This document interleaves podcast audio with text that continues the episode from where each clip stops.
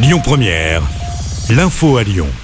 Bonsoir à tous. Dans l'actualité ce mercredi, après deux mois de fermeture, les discothèques rouvrent enfin leurs portes aujourd'hui. Un accès sur euh, présentation du pass vaccinal.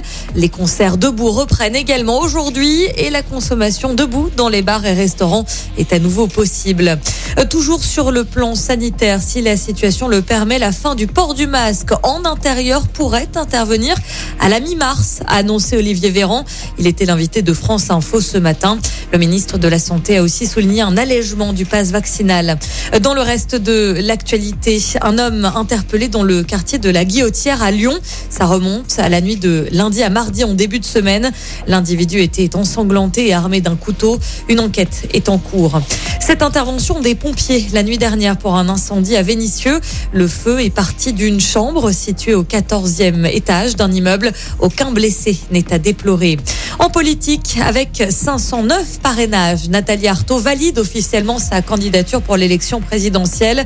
La candidate lutte ouvrière rejoint ainsi Valérie Pécresse, Anne Hidalgo ou encore Emmanuel Macron qui n'est pas officiellement candidat.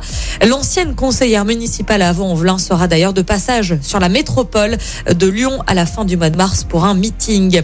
On passe au sport avec une nouvelle médaille pour la France au JO de Pékin. Le Vosgien Clément Noël remporte l'or au slalom. C'est la 13e médaille pour les Bleus dans ces Jeux, la quatrième en or. Un mot de basket pour terminer. La Svel reçoit Vichy Clermont à l'Astrobal ce soir en huitième de finale de la Coupe de France. C'est à 20h. Un titre que, les Villeurbanais ont remporté euh, lors de ces deux dernières éditions. C'était en 2019 et 2020. Et puis on parle télévision à la radio. C'est le grand retour de Top Chef ce soir. M6 diffuse le premier épisode de cette 13e saison à 21h10.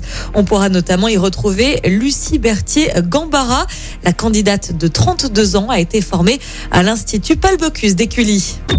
Écoutez votre radio Lyon Première en direct sur l'application Lyon Première, lyonpremière.fr et bien sûr à Lyon sur 90.2 FM et en DAB+. Lyon Première